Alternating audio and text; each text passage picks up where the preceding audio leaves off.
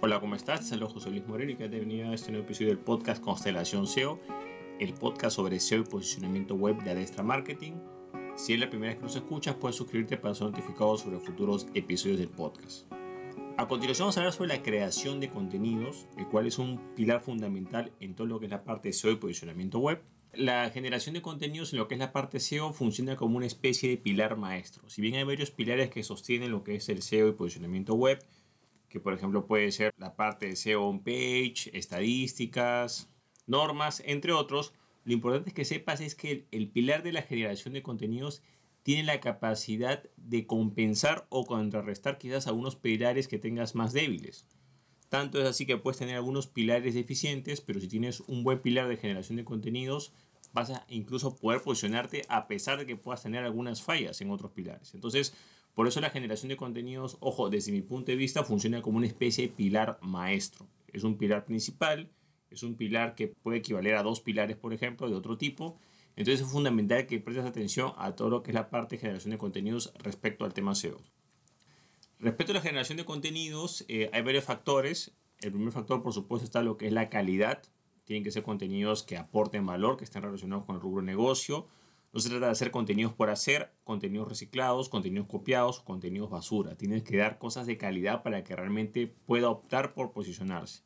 Y también a veces hay unos parámetros que entran, además de la calidad, a veces mucha gente piensa que tiene que ver mucho con la extensión, pero no necesariamente un artículo largo significa que es un artículo bueno. Por ejemplo, muchas personas cometen el error de forzar artículos largos simplemente por creer que son mejores, pero puede ser un artículo largo pero tiene poca calidad. Entonces tiene que haber un balance entre calidad y extensión digamos que hay diferentes tipos de extensiones, puede ser artículos digamos que sean cortos o intermedios que pueden ser de unas 500 palabras, artículos de 500 palabras que son los artículos digamos eh, mínimos digamos o que se podría considerar como tal, los artículos intermedios que están bueno, que pueden ser entre 750 a 1000 y tantas palabras y los extensos que serían más de 1500.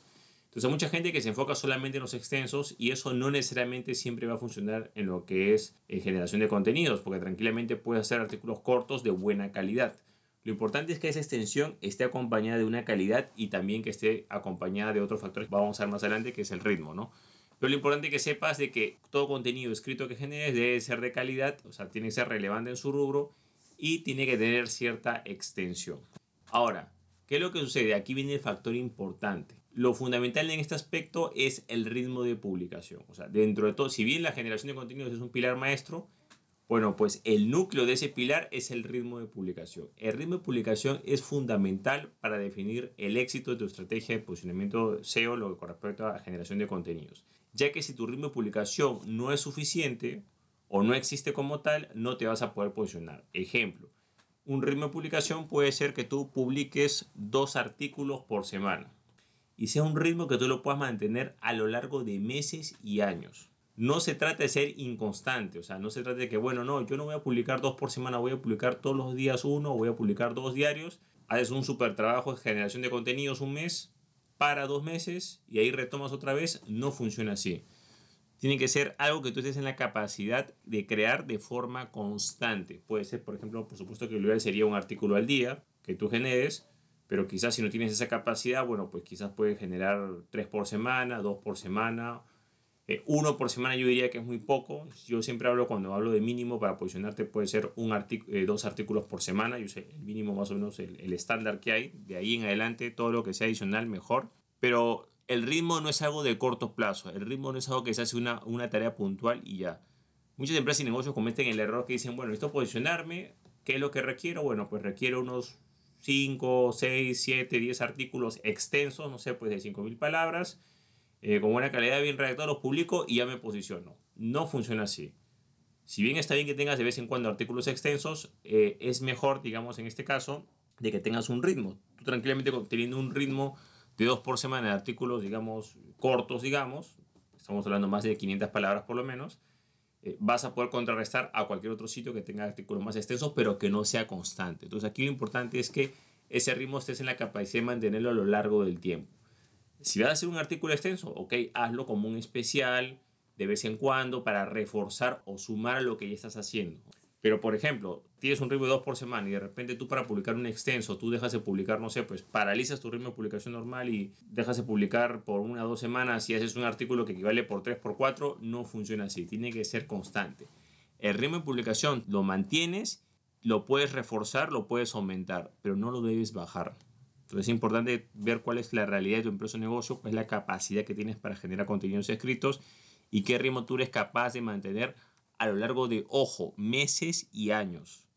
Aquí viene otro planteamiento que el tema de lo que es ritmo de publicación está muy relacionado con el mediano y largo plazo. No es algo de corto plazo o no es algo puntual. Entonces, si tú tienes un ritmo de publicación, vas a poder contrarrestar muchas cosas. Quizás que tengas deficiencias en otros lados, quizás tus artículos no es necesario que sean tan extensos. Eh, la calidad, por supuesto, que es buena, pero el ritmo siempre va a pesar más sobre otros factores. Entonces, es importante que tengas un ritmo de publicación, ya que el motor de búsqueda, ese ritmo de publicación lo ve como una calificación positiva. O sea, el motor busca va a decir, bueno, este sitio genera contenido cada cuánto tiempo, semanalmente, eh, mensualmente, diariamente. Esa es la primera calificación que te va a dar. No, que mis artículos son excelentes, son buenos, está bien, sí, está bien, son buenos, pero ¿cuál es tu ritmo de publicación? Esto es algo muy similar, por ejemplo, a lo que se utiliza en el ejemplo de un auto. Cuando alguien compra un auto, a veces el auto se enamora del modelo, de los, accesorios que tiene, pero en el, valor comercial la gente lo que interesa es qué marca es el auto, qué año es, qué kilometraje tiene o qué recorrido tiene y listo. Tiene un parámetro de precio y ya. Todo el valor emocional adicional o accesorios o cosas que le hayas puesto no va a valer mucho porque es su valor de mercado como tal. Es igual una, una propiedad. Una propiedad tú puedes poner un montón de decorados, cosas, si bien puedes hacer que mejore un poco su apariencia, pero no va a salir mucho de lo que es sus características principales, que es su ubicación, cuántos metros cuadrados tiene, área construida, cuántos baños, habitaciones, etc. ¿no? Entonces es importante que sepas de que en este caso lo básico es lo que corresponde al ritmo de publicación. Si tienes ritmo de publicación, estás empezando bien. Si no tienes ritmo, bueno, entonces va a ser muy difícil realmente que te posiciones en lo que es SEO posicionamiento web. Por tanto, yo te recomiendo que tengas un ritmo de publicación de por lo menos dos artículos por semana y que estés en la capacidad por lo menos de mantener ese ritmo de unos seis meses a un año. Eso es lo mínimo indispensable si realmente quieres ser competitivo y quieres avanzar en lo que es tu posicionamiento web, eh, tu posicionamiento en buscadores. Bueno, y cuando hablamos de artículos tenemos que hablar de un blog. Es un requisito fundamental que tu sitio web tenga un blog interno ya que con ese blog vas a poder en teoría hablar de cualquier tema, ¿ok? El blog es como, imagínate que fuera como tu medio de prensa o tu revista de tu propia empresa o negocio en el cual puedes hablar de diferentes temas. Por supuesto que para que este blog funcione tienes que esos temas distribuirlos bien, por ejemplo puedes eh, establecer diferentes categorías y lo básico es que en ese blog, como dije anteriormente, tengas un ritmo de publicación por lo menos eh, de dos artículos por semana si puedes más, mejor, ¿no? Si puedes hacerlo diariamente o si puedes hacer tres veces por semana, cuatro veces por semana, mejor. Pero lo mínimo, dos veces por semana. Y precisamente en este blog, que es un formato escrito, en el cual vas a poder posicionarte en el motor de búsqueda referente a lo que es la parte de texto escrito, te va a ayudar muchísimo para poder tener ese posicionamiento y sobre todo para cumplir ese requisito de ritmo de publicación. Ya que los contenidos en general pueden ser de muchas categorías. Por ejemplo, pueden haber contenidos que están relacionados a crear nuevas páginas y secciones, que es totalmente válido, y también está el, contenido nuevo o que estás creando referente a artículos. En este caso el blog generalmente tiene artículos. Ojo, los artículos de un blog no son artículos científicos ni académicos. No, ese no es el formato. Son, son artículos para blog que son más sencillos, digamos, de entender. No necesariamente tiene que ser este, extenso como tal, pero son eh, artículos para blog, ¿ok? Destinados al público en general no el ámbito académico, no el ámbito científico, eso no está dentro de lo que es los parámetros, porque para eso el, motor de búsqueda tiene un buscador aparte que, se llama Google Académico, donde posiciona ese tipo de contenidos. Pero en este caso, el blog simplemente vamos a tratar temas eh, relacionados con nuestro rubro de negocio. Como digo, podemos escoger diferentes categorías. Y de acuerdo a esas categorías, que eso puedes verlo, digamos, en la parte de estructuración de contenidos, vas a poder saber qué temas puedes hablar, ¿no? Pero aquí lo importante que sepas es que para crear contenidos puedes crear artículos en el blog, que es lo que estamos hablando, que es lo más sencillo, porque puedes hablar de cualquier tema, o puedes crear nuevas páginas o subsecciones o subpáginas. Sin embargo, la dificultad de crear nuevas páginas y subpáginas es que tienen que estar estructuradas para que realmente haya un posicionamiento. Y a veces es más difícil crear páginas y subpáginas porque no necesariamente una web tiene que ser muy grande. Si, digamos, si es un, si es un directorio, quizás es un poco más sencillo, ¿no? Pero si es una, una empresa con unas páginas informativas, quizás puedes eh, explayarte más o generar más contenidos en lo que es la parte de artículos de blog. Lo ideal es que tengas un poco los dos, ¿no? pero principalmente apoyándote mucho en lo que es tu blog. Ahora, ¿Cómo son los temas que vamos a elegir? Bueno, pues hay diferentes temas que podemos tratar. Por ejemplo, hay diferentes temas que pueden estar relacionados a nuestro rubro de negocio. Voy a dar algunos ejemplos genéricos. Por ejemplo, si eres una universidad, bueno, en esa universidad puedes escoger diferentes temas para diferentes productos que tienes. Por ejemplo, puede ser eh, una categoría lo que corresponde a lo que es estudios pregrado, otra de posgrado, otra de doctorados. Puedes escoger una categoría para consejos en general, de estudiar en general. Otra categoría sobre noticias internas, noticias o acontecimientos del rubro otra para lo que es anuncios oficiales de la empresa, otra categoría relacionada a lo que son testimonio de clientes o testimonio de alumnos en este caso. Entonces, como puedes ver, puedes crear varias categorías para hablar de diferentes temas. Pero lo importante acá es que no todos esos artículos sean como tal eh, una propaganda de lo que haces, ¿no? O que estés eh, repitiendo tus, tus productos o servicios. Eso no es un artículo. La idea es que los artículos que traten sobre temas que le agreguen valor a tu público objetivo y de vez en cuando quizás harás algunos contenidos que sean muy explícitos haciéndote, digamos, promoción de tus productos o servicios. Ejemplo, que es lo ideal? Tú puedes escribir un artículo sobre, no sé, pues siete consejos para elegir tu profesión o para elegir una carrera o una carrera o, siete consejos para estudiar para un examen, ejemplo, ¿no? una universidad.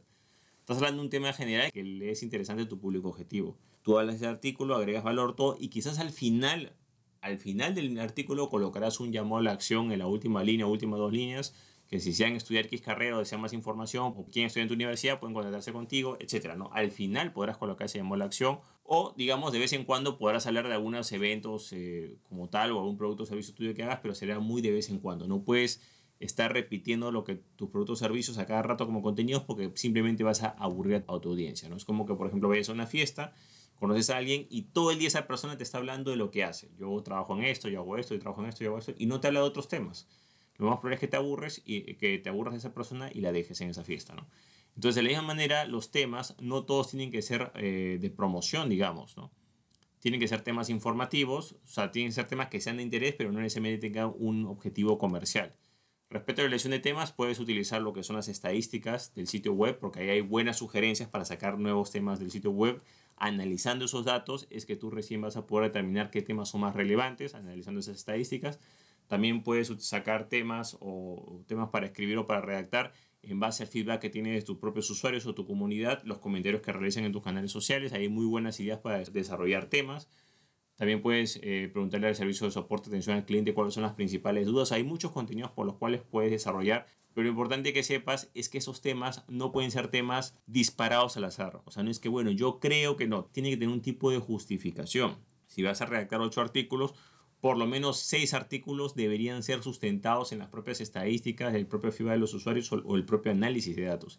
Quizás podrías darte el lujo que quizás de esos ocho artículos, unos dos, que sería digamos como el 25%, tú podrías intuir algunos temas que estén de moda o unas cosas X, ¿no? Pero no puedes especular con los temas. Lo importante es que cada tema que tú eh, establezcas para crear contenidos tiene que ser un tema que lo hayas estudiado, tiene que estar justificado por qué lo vas a hacer, no porque simplemente se me, se me ocurrió hablar de eso y ya. Respecto a los temas, siempre vas a tener dos variables, que es, digamos, lo más fácil, lo más sencillo es agarrar una noticia relacionada a tu rubro, que quizás te va a dar un tráfico, digamos, eh, inmediato, pero en el largo plazo, como es una noticia, va a caducar y va a perder relevancia. Mientras que hay otros temas que son más importantes, digamos, o que te traen más beneficios, que son los llamados atemporales, ¿no? Que no están relacionados mucho a una fecha y que no van a perder vigencia, incluso con los años se pueden posicionar. Ese tipo de contenidos son los que más te benefician, sobre todo a futuro. Ahora, ten en cuenta que cuando hablamos de generar artículos, generar eh, contenidos escritos, si bien se utiliza el ejemplo de la, de la revista, la prensa, no necesariamente tú eres un medio de prensa, porque los medios de prensa a veces sacan una cantidad exorbitante de noticias con muy poco contenido, muy poca profundidad, como digo, es mejor que saques dos artículos por semana bien hechos a que estés sacando un artículo diario dos, tres artículos diarios de pura basura, ¿no?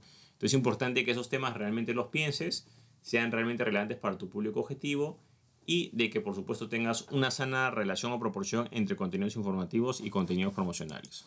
Ahora vamos a hablar sobre lo que respecta a idiomas. Algunas empresas y negocios que trabajan los dos idiomas o que quieren posicionarse por los idiomas creen que simplemente se trata de que escribo un artículo, lo, lo traduzco al inglés y listo.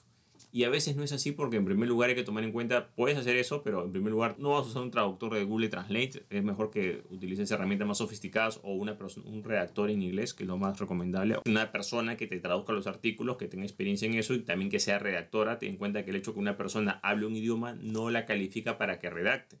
Un claro ejemplo de esto es que tú, por ejemplo, puedes entender el idioma español, pero no necesariamente quiere decir que tengas habilidades de redacción. Siempre es bueno entender de que el dominio del idioma no necesariamente está acompañado de un dominio de redacción. Una cosa es hablar el idioma y otra cosa es redactar. Muchas personas que quieren tener presencia, digamos, en varios sitios cometen el error de que piensan de que el otro idioma es algo sencillo y a veces el idioma es más complicado. Ejemplo, es más fácil posicionarte en idioma español que en idioma inglés. ¿Por qué? Sencillo, porque en idioma inglés hay más competencia, hay una mayor cantidad de contenidos y más personas hablan el idioma inglés a nivel global. Entonces, por esa simple lógica, siempre el idioma inglés va a ser más difícil de trabajar. Los resultados se van a demorar y lo más probable es que vayas a tener que incrementar la cantidad de actividad. Ejemplo, si en lo que es la parte española estás publicando un ritmo de dos artículos por semana y lo estás haciendo durante seis meses, un año y más o menos ves que te estás posicionando, bueno, si vas a querer hacer lo mismo en inglés, sabes que no puedes ir con dos artículos a la semana. Tendrías que ir con más porque sabes que es un medio más competitivo y te va a costar más para llegar a la misma línea de crecimiento. Por lo tanto, quizás en inglés vas a tener que publicar tres por semana o cuatro por semana, o quizás vas a tener que dedicarle más tiempo a, a investigar los temas. Ahora, no necesariamente los temas de español tienes que traducirlos y repetirlos en inglés. Es mejor que quizás hagas artículos con temas propios para ese idioma porque es otra realidad, otra cultura, otra forma de ver las cosas entonces no puedes pretender de que aquí lo importante es que sepas que, bueno, ya tengo mis artículos en español, los traduzco, los publico y vas a crecer al mismo ritmo. No vas a crecer al mismo ritmo, vas a crecer a un ritmo menor porque estás utilizando los mismos artículos que quizás no los adaptas a, la cultura, al entorno o al país. Eh, tampoco, por ejemplo, eh, estás tomando en cuenta que el otro idioma es más competitivo. Entonces, siempre cuando hablemos de idiomas, a veces la gente dice, bueno, yo traduzco y digamos, del esfuerzo que yo hago, del 100%, bueno, pues un 20% más y puedo hacer otro idioma. No si tú estás haciendo un 100% de trabajo y quieres hacer otro idioma, lo más probable es que tengas que hacer el doble de lo que estás haciendo o hasta un poco más para poder posicionarte en ese idioma. Entonces es importante que el tema de varios idiomas no te lo tomes en ligera, sino es algo que te lo tienes que tomar en serio para que realmente puedas tener buenos resultados en ese aspecto, ¿no? sobre todo si tu negocio tiene presencia en varios idiomas o en varios mercados. Otro punto lo corresponde a formatos. Si bien todo lo que es la parte de generación de contenidos para lo que es SEO está enfocado en lo que es el formato texto, generación de contenidos escritos, que es lo que el motor búsqueda principalmente se va a posicionar. También existen algunos contenidos secundarios como por ejemplo las imágenes. Hay un buscador de imágenes. Cada artículo que tú escoges eh, o cada sección tiene una imagen y si esa imagen, digamos, cumples con lo que es la parte copyright o derecho, o sea, no, no infliges la propiedad intelectual de nadie, o sea, no utilizas imágenes copyright sin permiso, sino imágenes Creative Commons, de licencia libre, citando al autor, etc. Si cumples todos los requisitos, podrás también optar para, por posicionarte por el buscador de imágenes, porque la gente no solo busca texto, sino algunos también utilizan el buscador de imágenes, que también es importante y es una fuente también de tráfico. Y eso también es parte del sitio web, porque generalmente la imagen se va a alojar en el propio sitio web. Ahora, hay otros formatos quizás que es lo que corresponde a video o audio, que aquí cambia un poco la situación, porque ese tipo de contenidos, como consumen muchos recursos, es mejor alojarlos en sitios externos. Como por ejemplo, si tienes videos, mejor es que tengas una cuenta en YouTube u otra cuenta similar donde quizás no está en tu propio sitio web, pero te puedas apalancar de esa búsqueda de ese canal. Algunos resultados de YouTube aparecen en, resultados de buscador en general. Sin embargo, es tomar en cuenta que ya ese video ya no es parte, digamos, del, de tu sitio web como tal. Tú lo puedes incrustar, sí, pero ya no sería parte como tal porque en realidad ese video va a pertenecer a YouTube y se va a posicionar por YouTube. Ahora, lo bueno es que YouTube también tiene esa sinergia porque YouTube es parte de Google, o sea, es el segundo buscador más usado porque es un buscador como tal también te puedes beneficiar respecto a ese tema. ¿no? Y también está lo que es la parte podcast, todo lo que es el contenido de audio. También se puede posicionar mediante diferentes eh, sitios de podcast y otros sitios adicionales. Siempre va a tener esa capacidad de posicionarse, pero debes saber diferenciar de lo que es tuyo, de lo que te pertenece y no te pertenece. Porque lo que está dentro de tu sitio web va a sumar para tu sitio web y te va a poder posicionar y lo que está fuera no necesariamente va a sumar a tu sitio web. En este caso, lo que corresponde a texto e imágenes sí te va a sumar para lo que es el posicionamiento del sitio web. Mientras que los otros formatos como video y audio, que los puedes utilizar sí está bien, pero solo va a posicionar el canal en el cual se suben esos videos o la plataforma en la cual se suben esos audios o esos podcasts. No va a repercutir necesariamente en el posicionamiento de tu sitio web. Aquí viene otro punto importante que es la exclusividad. Entonces, muchas empresas y negocios tienen, digamos, eh, un ritmo de publicación, digamos, de artículos y de repente dice, mira, yo estoy publicando un video, publico un podcast, bueno, ese video lo transcribo, lo publico como artículo y lo reciclo y me, y me sirve. Y la verdad es que no necesariamente te sirve, porque un artículo, digamos, o un contenido reciclado de otro canal, para motor de búsqueda también va a ser tomado como algo reciclado, no va a ser tomado como algo exclusivo. para que explique este concepto, voy a usar, por ejemplo, eh, la idea del video, ¿no? O un podcast. Tienes un video alojado en YouTube, en ese video, bueno, hablas de diferentes temas y listo, ¿no? Y de repente tú decides ese video transcribirlo y publicarlo como un artículo en tu blog. ¿Qué es lo que va a pasar? Que lamentablemente ahí no va a haber un eje exclusividad, porque ese video se publicó en YouTube, YouTube tiene la capacidad de hacer una transcripción interna, y YouTube sabe perfectamente todo ese texto, ya lo sabe y lo, lo, tiene dentro de su sistema, porque precisamente tiene una herramienta para transcribir y YouTube sabe lo que habla eso y sabe cómo posicionar el video. Si ese mismo texto tú lo utilizas para un artículo en tu propio blog, ¿te va a servir? Sí, pero no va a ser un artículo tan fuerte como un artículo redactado o exclusivo. Un artículo exclusivo quiere decir que el contenido aparece ahí y no en otro lugar. Ojo, igual te lo pueden copiar otras personas, sí, pero el motor de búsqueda sabe eso. En cambio, si tú generas contenido, si generas un video o un podcast en otra plataforma y transcribes ese podcast o ese video para tu propio blog, lo que va a pasar es que ese blog pierde fuerza. O sea, digamos que de un 100% de potencial que tiene, baja un 20 o 10%. Entonces no vale la pena que publiques artículos transcritos. Quizás si ese contenido, ese video o ese podcast es algo muy importante, no sé, pues una entrevista o algo, no sé, que hagas muy de vez en cuando, quizás podrás transcribirlo como algo adicional, pero no puedes tomarlo como tu ritmo de publicación base porque no va a tener el mismo peso de un artículo exclusivo. Un artículo exclusivo es aquel que tú redactas y publicas exclusivamente en tu blog o en tu sitio web. Ahora, si otras personas te copian ese artículo o lo utilizan para, para un video después o para un podcast, no hay problema porque tú tienes la exclusividad. Tú lo publicaste primero, lo redactaste como tal de forma exclusiva para tu blog y por ende tu sitio web, que supone que el blog está dentro de tu sitio web, te vas a poder beneficiar. ¿ok? Entonces es importante que los contenidos siempre sean exclusivos y si tienes, digamos, varios canales como, digamos, eh, no sé, pues en redes sociales, una plataforma de videos, plataforma de podcast, canales sociales, debes de tener mucho cuidado de no perder la exclusividad con esos canales. ¿Qué es lo recomendable en estos casos? Sencillo, que crees contenidos para cada formato.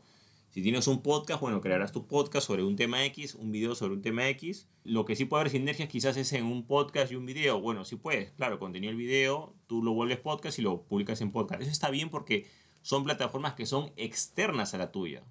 O sea, si YouTube se posiciona más que tu podcast de Google, es exactamente igual para ti. Pero lo que no puedes hacer es quitarle a tu sitio web para darle esos canales externos. Entonces, en este caso, tú publicas un video en tu canal de YouTube, el audio lo vuelves en podcast, eso sí es válido. Pero en tu sitio web, si te toca redactar un artículo, redactarás un artículo, pero sobre otro tema, que no tenga nada que ver para que sea un artículo exclusivo. ¿Ok? Esto es fundamental para que realmente cada artículo que tú redactes te cuente para el posicionamiento en motor de búsqueda. Entonces es fundamental que los contenidos que publiquemos sean exclusivos. Ahora también aquí vamos a hablar, por ejemplo, lo que es el contenido copiado, ¿no? De repente hay gente que agarra, copia, pega contenido, eso no está ayudando en nada, eso no son artículos, este, digamos, que te van a ayudar, son artículos que te van a restar porque estás copiando contenido y te puede perjudicar tu sitio web. Ahora hay gente, por ejemplo, que utiliza una fuente y esa fuente como que la recicla y la pone. Quizás puedas hacer eso citando la fuente, sí, pero ese artículo pierde relevancia. Quizás de un 10 no va a ser un 2, pero quizás puede ser como un 5. Pero ten en cuenta que si tu artículo es original o lo más original posible, sí te va a contar y va a tener todo el potencial de poderse posicionar porque es, es una fuente exclusiva, es un contenido, un contenido nuevo que está apareciendo. Por ejemplo, si tú publicas un artículo nuevo o digamos exclusivo como tal en tu sitio web y otros te lo copian o otros lo reciclan, bueno, pues tendrán contenido sí, pero de menor calidad. Tú vas a tener la prioridad. Es más, que te copien otras personas después que tú publiques es algo bueno, porque el motor de búsqueda sabe perfectamente qué sitio copia tal y en qué cantidad eh, copia o se inspira. O sea, el motor de búsqueda lo sabe todo perfectamente, eso nadie lo va a engañar. Entonces es importante que los contenidos escritos sean exclusivos. La exclusividad solo, desde mi punto de vista, se da solamente para lo que es textos. En lo que respecta a imágenes, aquí la cosa cambia. Porque date cuenta que la imagen como tal simplemente es un elemento que acompaña eso. Entonces, en las imágenes puedes utilizar imágenes de Creative Cosmos de licencia libre, basta con que cites al autor y no hay ningún problema respecto a eso, porque en realidad lo que tú estás posicionando es el contenido escrito. La imagen simplemente es un complemento que hay Ahora hay gente, por ejemplo, que dice, no, todas las imágenes de mis artículos de blog tienen que ser tomadas o mi propia cámara. Yo tengo que haberlas creado. No necesariamente. Puedes tranquilamente, en este caso, hacer una sinergia con lo que son los fotógrafos. Utiliza fotos de licencia Creative Cosmos o un servicio que tengas imágenes, citas la imagen como corresponde y no vas a tener ningún problema porque ahí sí puede haber total sinergia. Sin embargo, en lo que es contenido escrito, sí o sí tiene que ser exclusivo para que pueda desarrollar su máximo potencial. Bueno, como dije anteriormente, tienes que tener mucho cuidado al trabajar con otros canales. Si tienes otros canales sociales, ya sea una página de Facebook, cuenta en Instagram, este canal de YouTube, un podcast, lo que sea, tienes que tener mucho cuidado porque, digamos, en algunos casos puedes quitarle, digamos, relevancia, digamos, a ese contenido que tú tienes. Por ejemplo, ¿qué es lo ideal? Que esos canales tú te apoyes para difundir tu contenido. O sea, tú compartes el artículo, digamos, el título, una breve descripción y un enlace en cada plataforma que te lo permita. Quizás un, si vas a hacer un video, puede ser un video resumen, no tiene que ser hablando todo. Y lo importante es que esos canales tú los utilices para generar tráfico y también para generar enlaces hacia tu sitio web, enlaces de redes sociales. ¿no? Lo que no tienes que hacer es utilizar esos otros canales como réplicas. Como dije anteriormente, no vale la pena que tú publiques primero en YouTube y transcribas todo en tu, en tu blog, eso no vale la pena. Tampoco vale la pena que tú, por ejemplo, redactes un artículo y ese artículo tú lo copies y lo pegues en un post completo en un, en un canal social que tengas. No tiene lógica. No hay necesidad de copiar y pegar todo el texto. Basta con que tú, si has redactado un artículo, bueno, pues podrás colocar el primer párrafo o el título, lo que sea, y ahí colocas el enlace para que la gente lea el artículo en la fuente origen, que en este caso es el blog. Otra cosa que puedes hacer es compartir un extracto de esa información, o sea, un resumen. Tienes el artículo, bueno, los puntos más importantes, haces un, resumen, un compendio de esa información y la compartes en las redes sociales. Por ejemplo, si el artículo trata sobre siete puntos, bueno, pues mencionarás tres puntos, dos puntos, o el punto, o la sección, o el subtítulo, o el párrafo, lo que sea, o la idea más destacada. Ahora, es importante tomar en cuenta de que la forma de pensar para lo que corresponde a generación de contenidos es algo relacionado con el mediano y largo plazo la generación de contenido, sobre todo lo que es SEO y posicionamiento web, no es algo que se hace de forma concreta o en el corto plazo. No es que, bueno, yo tengo un paquete de artículos, eh, optimizo unas cosas en mi web, eh, bueno, yo hago ciertas modificaciones y ya está. No, no funciona así. Es algo constante a lo largo del tiempo que tiene que estar muy relacionado con lo que es el ritmo de publicación y con mantener el trabajo a lo largo del tiempo. Quizás si ya ha pasado un tiempo prudencial, estamos hablando de varios años, quizás puedas parar algunas actividades y puedas gozar de un poco de ese tráfico residual que te lo ha ganado. Pero en realidad, entre más tiempo puedas, va a ser mejor. Siempre el trabajo de SEO o posicionamiento en buscadores o el momento de generar contenidos tiene que ser algo de mediano o largo plazo. O sea, mínimo, como digo, seis meses o un año, lo ideal es que lo mantengas siempre, a lo largo de los años, porque es la única forma en la cual tú te puedas posicionar y puedas mejorar todo eso. En lo que corresponde a la proporción, hay diferentes reglas que hay. Hay gente que simplemente 100% genera contenido, otros 90% eh, contenido informativo, 10% contenido promocional, otros colocan 80% contenido informativo, 20% contenido promocional, pero lo importante es que la mayoría de este contenido sea, eh, digamos, informativo y que agregue valor y por supuesto que esté relacionado con tu rubro de negocio. Por ejemplo, en el caso del blog es la excusa perfecta para hablar de diferentes temas de tu rubro de negocio sin ningún tipo de problema o limitación. Para finalizar voy a hablar de un concepto muy importante que es la diferencia entre la extensión de, algunos contenidos, la modificación y el contenido nuevo. Una extensión es tomado como algo positivo en lo que es respecto a SEO. ¿Por qué? Porque el contenido ya existente estás agregando mucho más. Las extensiones, digamos, eh, funcionan, por ejemplo, cuando tienes, vamos a poner así como una página o subpágina, tienes información, aparece toda la información y tú al final le agregas quizás un párrafo más o un poco más de información. Estás agregando estás extendiendo lo que hay. En este aspecto es positivo, eso sí se puede hacer tanto en páginas, subpáginas, incluso en artículos. Incluso los artículos tienen la capacidad de extenderse por sí solos, ya que tienen una herramienta que se llama comentarios. Es el artículo y la forma natural u orgánica en un artículo puede crecer o posicionarse más es que tenga más comentarios de personas. Todas esas personas que comenten en tu artículo, digamos si se da de forma escrita, el motor de búsqueda va a tomar ese contenido y lo va a poder posicionar como que fuera parte del propio artículo. Incluso hay algunos artículos, digamos, que tienen bastante tráfico residual o están bien posicionados en el motor de búsqueda, que están más posicionados por los comentarios que hizo una persona que por el contenido del artículo en sí. Entonces es fundamental que entiendas que la extensión es tomado como algo positivo y la forma más potente de extensión está relacionada con lo que es los comentarios, en lo que corresponde a los artículos del blog y en las páginas y subpáginas es la información que tú puedes ir agregando. Vamos con el otro punto que es la modificación. La modificación es con lo que tienes que tener mucho cuidado, ya que no es algo bien visto en algunos lugares, sobre todo lo que es motores de búsqueda. ¿Qué es lo que sucede? La modificación es cuando tú tienes un texto y decides eliminarlo y reemplazarlo por otro o cambiarlo. No estamos hablando de agregar contenido, extenderlo, no, simplemente borras unas cosas y agregas otras. Esto le hace mucho daño a todo lo que es tu sitio web. ¿Por qué? Porque ten en cuenta que si a ti te posicionan, te posicionan por el contenido que tienes en tu propio sitio web. Te posicionaron porque había información, no solo es el título, la descripción, sino que había información relevante, había una combinación de cosas que funcionaban para ese posicionamiento. Entonces, como hablé también anteriormente que el, posicionamiento web trabaja mucho con lo que es el mediano y largo plazo, si tú cada cierto tiempo modificas algo, borras, borras una sección, agregas otra, no vas a ser muy confiable para el motor de búsqueda. ¿Por qué? Porque eh, no eres constante en ese aspecto. Estás creando contenido, pero tiendes a modificarlo. Entonces, por ejemplo, si tú un artículo o una sección habla sobre consejos para estudiar para un examen y el motor de búsqueda te está posicionando sobre eso y porque piensa que tu contenido es bueno, pero de repente tú, a ti se te da por cambiarlo, entonces, claro, quizás ya no vas a ser tan confiable y quizás sería mejor que el motor de búsqueda posicione a otro sitio que es un poco más confiable, porque tú estás colocando un título, una descripción, un contenido sobre un tema X y de repente te desanimas y lo vuelves a cambiar al cabo de un tiempo. Y eso no funciona así porque el motor de búsqueda no le gusta eso. Y date cuenta que eso tiene una, forma de ser una lógica, porque esto evita, por ejemplo, que la gente de repente llegue a ver unos resultados que, lo va a llevar sobre determinado tema y al final termina hablando de otro tema. Eso pierde relevancia en la búsqueda. Entonces hay personas, por ejemplo, que como no generan contenidos, no generan artículos, no crean nuevas secciones, lo que hacen es que modifican las secciones de su sitio web para dar la apariencia al motor de búsqueda que hay contenido nuevo. Pero ¿qué es lo que pasa? Que esto al final termina perjudicando al propio sitio web porque ahí no estás agregando contenido nuevo. Y tampoco sería considerado como un ritmo de publicación, simplemente es una modificación que estás dañando tu propio sitio web. En este caso, lo correcto, que ahí viene la última parte, es generar contenido nuevo. ¿Qué es generar contenido nuevo?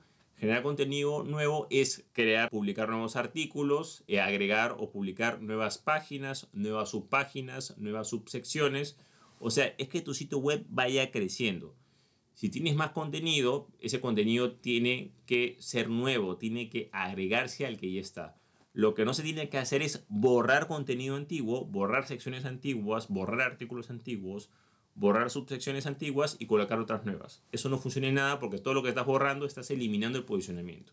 Ten en cuenta que el posicionamiento de motores de búsqueda, cada sección y subsección o cada artículo tiene como una evaluación individual. O sea, tú no puedes los méritos de uno quitárselos a otro o traspasarlos. No. Cada sección, cada subsección, cada artículo, vamos a ponerlo así, es como que tú tengas un hijo y ese hijo va a una escuela y tiene una nota, unas calificaciones y un historial. Tú no puedes decirle a la escuela, mira, es que yo tengo otro hijo y bueno, pues la calificación de los méritos de un hermano, pásenselos al otro. No funciona así. Cada artículo, cada sección, cada subsección es evaluado de forma individual. Entonces, si tú vas a agregar nuevas secciones, tienes que agregar a lo que ya está. Bajo ningún motivo trates de eliminar contenido porque eso te va a perjudicar sobre todo lo que es el posicionamiento. Hazlo si es extremadamente necesario, no te queda otra. Pero lo personal siempre tienes que tratar de generar contenido nuevo y esto es lo más importante.